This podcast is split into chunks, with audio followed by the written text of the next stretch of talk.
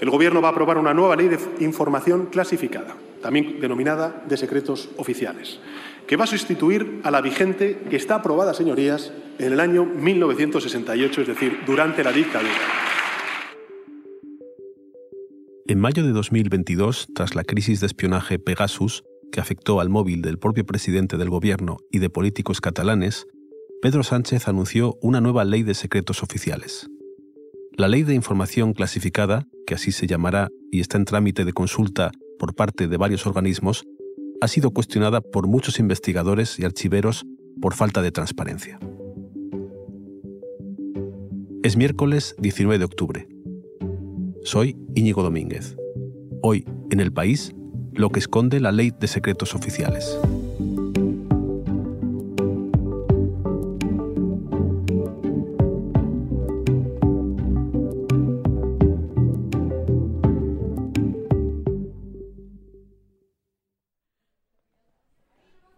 Mi nombre es Diego Martínez López, eh, soy profesor ayudante en la Universidad Francisco de Vitoria y soy investigador en el grupo de investigación de la Guerra Civil y el Franquismo en la Universidad Complutense de Madrid. El acceso en general a las instituciones no siempre es sencillo, no nunca nos permiten acceder. El problema está en que no te dejan ver nada que pase de 1968 y lo demás tiene que ser una cuestión que lo desclasifique el gobierno. Tiene que haber una voluntad de desclasificación por parte del gobierno porque la ley de secretos oficiales no establece ningún periodo de desclasificación automático. Pero claro, eso veda también el, acceso a, mucho, a muchas otras cuestiones, a otros muchos expedientes. Por ejemplo, eso también eh, dificulta la investigación, por ejemplo, de, eh, la dictadura franquista, ¿no? de, la, represión franquista pues no sabemos muy bien ni siquiera qué es lo que se conserva, porque también tenemos noticias de que hay documentación que se ha, que se ha eliminado. no existe un registro como puede existir en otros países, en donde se vea un registro público, en donde se explique y se explicite claramente qué documentación permanece clasificada y cuándo se va a desclasificar. Por poner un ejemplo que es curioso, cómo la CIA ha desbloqueado eh, el espionaje que hizo España durante todo el franquismo, hasta los años 90, pero España no ha hecho lo mismo.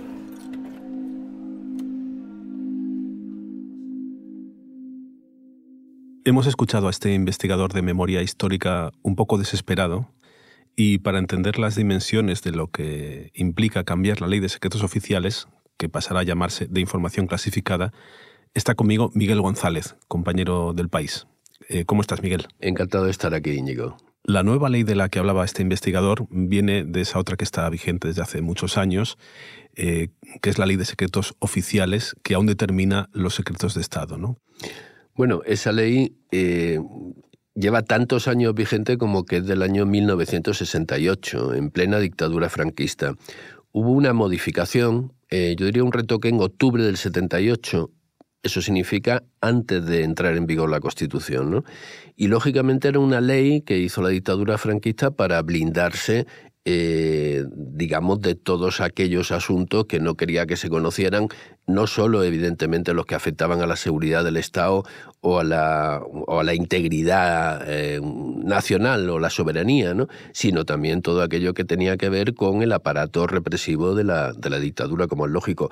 Y lo curioso es que todavía siga en vigor después de más de 40 años de democracia. ¿Y cuándo se empezó a hablar de que había que cambiar esto? Ha habido varios intentos ya de modificar esta ley. De hecho, hubo uno por parte de Aznar. Eh, se llegó a publicar un borrador y, se, en fin, hubo tal escándalo que, el gobierno dio marcha atrás. Eh, luego hubo incluso un anteproyecto que fue aprobado por el Consejo de Ministros y remitido a las Cortes, pero nunca llegó a las Cortes. Y ya en la última etapa, a partir de 2019, ha sido el PNV el que insistentemente ha ido planteando en el Congreso, presentando una proposición de ley que era aprobada su admisión a trámite, pero luego quedaba varada en el Congreso mediante, mediante yo diría, procedimientos un poco filibusteros, ¿no? Como era prorrogar indefinidamente el plazo de presentación de enmiendas hasta que mm, acababa la legislatura y se moría, ¿no? El gobierno eh, de Pedro Sánchez incorporó, digamos, dentro de su programa legislativo el hacer una nueva ley de secretos oficiales, ¿no? ahora llamada información clasificada. Pero es verdad que estaba ahí en el programa sin que tampoco pareciera que tuviera demasiada prisa en sacarla, ¿no?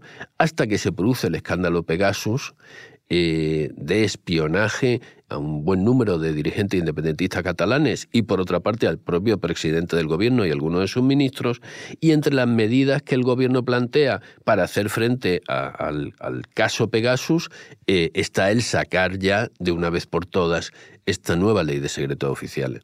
Sí, de hecho Pedro Sánchez dijo que era impostergable, entonces están en ello, pero ¿qué cambios trae esta nueva ley? Bueno, eh, impostergable después de 40 años, ¿no? que se la ha estado postergando es, mucho decir. Pero bueno, era impostergable, entre otras razones, porque España está en la Alianza Atlántica, está en la Unión Europea e intercambia información clasificada con, sus socios y con estas organizaciones. Y en la ley del 68, en la ley franquista, solo existía dos categorías de, documentos secretos. Eh, eran secreto y confidencial, mientras que en la Unión Europea y en la OTAN hay cuatro alto secreto o top secret, secreto, confidencial, restringido. Por tanto, para que haya intercambio de información, lo primero que tú tienes que tener son categorías homologables, ¿no? Esto se ha ido sorteando en estos años, pues, en fin, de aquella manera, con parche. Por tanto, había que hacer la ley.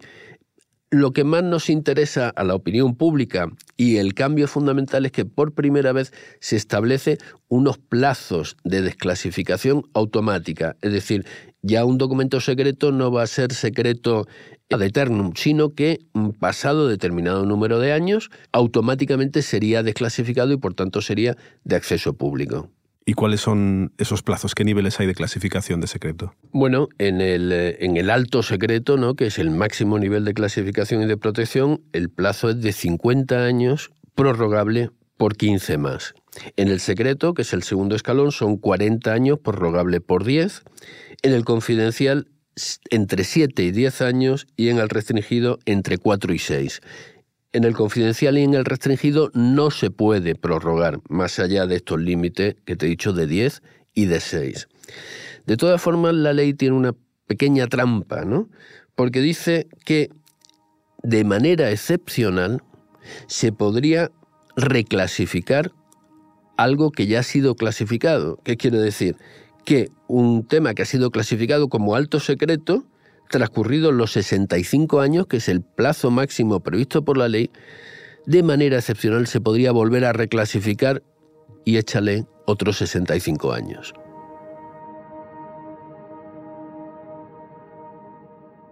Claro, aquí la clave es saber lo que es secreto. ¿Qué es secreto? Bueno, pues el artículo 1 de la ley eh, te dice que el objetivo de la ley del proyecto de ley de información clasificada, ¿no? que en este momento está siendo sometido a consulta de distintos organismos antes de su remisión definitiva a las Cortes.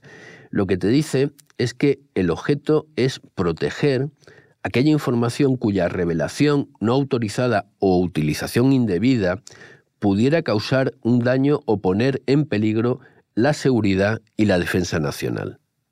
Estamos hablando de la seguridad y de la defensa nacional. En función de si ese daño o peligro es extremadamente grave, estaríamos en el alto secreto. Si solamente se considera grave, estaríamos en el secreto.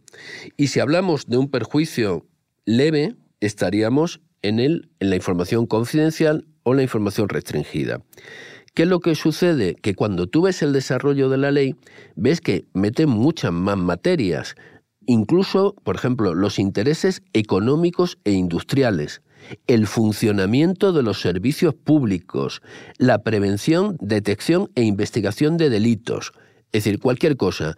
Y por si cualquier cosa no fuera poco, además hay una cláusula escoba en la cual te dice que, además de todas las materias que se enumeran, que es un listado bastante amplio, al final te dice, cualquier otro ámbito que pueda causar una amenaza o perjuicio para los intereses de España. Eso significa que las autoridades con eh, potestad para clasificar prácticamente pueden clasificar cualquier cosa. ¿Y quién tiene esa potestad de decidir lo que es secreto? Eh, en la nueva ley, en las categorías de secreto y de alto secreto, sigue siendo el Consejo de Ministros.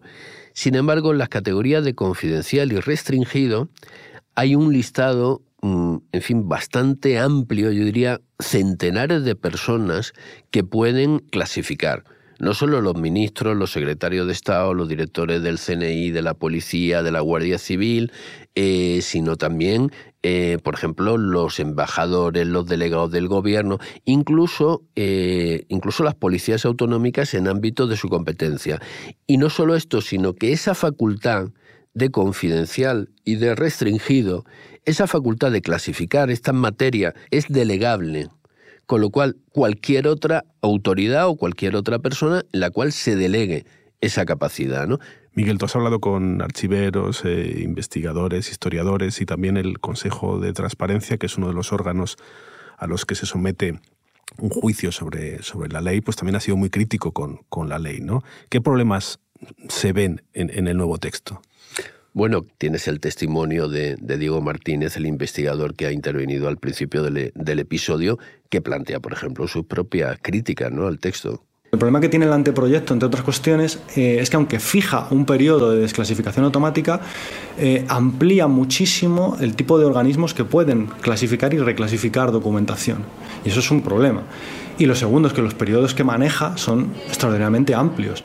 Uno de los grandes problemas que tiene el anteproyecto es precisamente la indefinición, porque no define claramente qué es lo que va a ser sometido a consulta y tampoco se define claramente qué es lo que se va a desclasificar. En términos de transparencia, el nuevo anteproyecto, a mi forma de entender, es bastante opaco. Bueno, el anteproyecto de ley tiene dos puntos positivos. Uno es establecer plazo de desclasificación y otro es la posibilidad de recurrir a la sala tercera del Tribunal Supremo, la sala del contencioso administrativo, la decisión de clasificar un documento o clasificar una información. Y esta sala tiene la potestad de poder examinar ese documento y decidir si efectivamente es correcta o está justificada la clasificación. ¿no? Es decir, establece el control judicial sobre los secretos de Estado. Ahora bien, hay una salvedad ahí muy importante, ¿no? Para que tú puedas recurrir a la sala tercera, al Supremo, diciéndole, oiga, aquí hay una clasificación indebida, tú tienes que ser, en primer lugar, directamente afectado por el tema o acreditar un derecho o interés legítimo. Yo creo que el interés legítimo de conocer, de conocer información, es un interés de toda la sociedad. Es decir, no, no veo eh, eh, por qué hay que acreditar si tenemos el derecho a tener acceso a la información. Por tanto, ya te están poniendo un filtro, ¿no? Y luego el otro filtro es obvio, ¿no? Tú no puedes recurrir la clasificación de algo que no sabes que ha sido clasificado. Es decir, el gran problema es no existe un registro de los asuntos que están clasificados. Eh, por eso la propia ley te dice que para poder recurrir a la Sala Tercera al Supremo podrás hacerlo en un plazo de dos meses desde que tengas conocimiento de que algo ha sido clasificado. Pero si está secreto, lo más probable es que jamás tengas ese conocimiento y por tanto jamás puedas recurrir. Miguel, todo eso que no sabemos que existe, eh, ¿qué secretos de Estado hay que son tan inconfesables? Bueno, eh, digamos que nosotros tenemos el interés legítimo eh, por conocer, por ejemplo, qué informe secreto hay sobre el golpe de Estado del 23F, sobre la trama civil, la famosa trama civil, de la, cuyos integrantes nunca han salido a la luz, o por ejemplo, qué documentos hay sobre la guerra sucia, sobre los GAL y sobre otro grupo de guerra sucia anteriores a los GAL, con el gobierno socialista y con, y con otro gobierno, la guerra sucia contra el terrorismo. El problema es que eh, la ley tiene una disposición que es que eh, solo se aplica la ley a aquellos documentos, a aquella información que sea clasificada a partir de su entrada en vigor, previsiblemente en 2023. Mientras que no hay una desclasificación automática de toda la documentación anterior para conocer la, documentación anterior, los secretos anteriores, es decir, para conocer el 23F, para conocer local, para conocer las negociaciones, por ejemplo, para el ingreso de España en la OTAN, del que se acaban de cumplir 40 años, esto solo lo vas a conocer, uno, si el gobierno de oficio decide desclasificar o si tú lo solicitas. Pero para solicitarlo, tú tienes que demostrar que tienes un interés legítimo y además en tu petición tienes que hacer una descripción, dice, pormenorizada de la información que quiere que se desclasifique. No sé cómo vas a hacer una, una petición pormenorizada de algo que no sabes si existe o no existe, ¿no? Entonces, eh, lo que está claro es que con esta ley vamos a seguir teniendo un manto de opacidad sobre nuestro pasado más reciente, ¿no? Estoy pensando en, nuestro trabajo concretamente, el de los periodistas, ¿no? Porque ¿quién vigila al que vigila los secretos? Es muy difícil eh, informar o averiguar nada de lo que ha pasado para un periodista con esta ley. Bueno, la, las asociaciones de la prensa y la Federación Española de Asociaciones de Periodistas ya han llamado la atención sobre este borrador, ¿no? Porque este borrador prevé la imposición de multas de hasta 3 millones de euros por eh, publicar información clasificada, información de alto secreto e información secreta, ¿no? De nuevo lo que dice el gobierno es, bueno, ya, aunque la ley castiga a quien difunda esta información, es decir, al periodista, la jurisprudencia dice que el derecho a la información o que el derecho a la libertad de expresión está por encima de eso. Y si tú tienes una ley que dice que a ti te sancionan con 3 millones de euros, eso significa el cierre prácticamente de cualquier medio de comunicación, luego vete tú, en fin, a convencer al juez de que el derecho constitucional a la libertad de información está por encima, ¿no? Miguel, tú que llevas muchos años en esto, ¿te habrás topado con algún secreto a lo mejor? Eh, te voy a contar dos casos. En el año 2007 murieron en Líbano seis militares españoles con un coche bomba. Una de las causas es que los militares españoles no llevaban inhibidor en su blindado. Bueno, pues en ese momento salió a la luz un secreto, la lista de los países que no tenían inhibidores. Ese secreto que afectaba evidentemente a la seguridad no solo de España, sino de sus aliados, se publicó en una nota de prensa del Ministerio de Defensa que quería justificar que, aunque España no tenía inhibidores, tampoco sus socios lo tenían, ¿no? Eso que debía ser secreto se publicó en una nota de prensa. En cambio, nosotros, digo el país, publicamos unos documentos secretos que se referían a la decisión política del gobierno de José María Aznar de autorizar la escala en España de los vuelos que venían de Afganistán a la prisión de Guantánamo en Cuba con prisioneros, vuelos ilegales, prisioneros ilegales. La Audiencia Nacional abrió una investigación y finalmente la archivó por considerar que no se podía probar que efectivamente esa decisión política se había llevado a la práctica y que efectivamente había habido presos afganos que habían hecho escala camino de Guantánamo. ¿no? Eso no afectaba a la seguridad de los soldados españoles, pero sí afectaba al prestigio político del gobierno que tomó esa decisión en secreto. Bueno, Miguel, pues eh, veremos eh, cómo acaba esta ley y si se quita el candado o no a los secretos que tenemos. Muchas gracias. Gracias a ti, esperemos que sea así. Este episodio lo ha realizado Elsa Cabria. La grabación en estudio es de Nicolás Chabertidis. El diseño de sonido de Nacho Taboada. La edición de Ana Rivera y la dirección es de Silvia Cruz La Peña. Yo soy Íñigo Domínguez. Esto ha sido Hoy en el País. De lunes a viernes volvemos con más historias. Gracias por escuchar.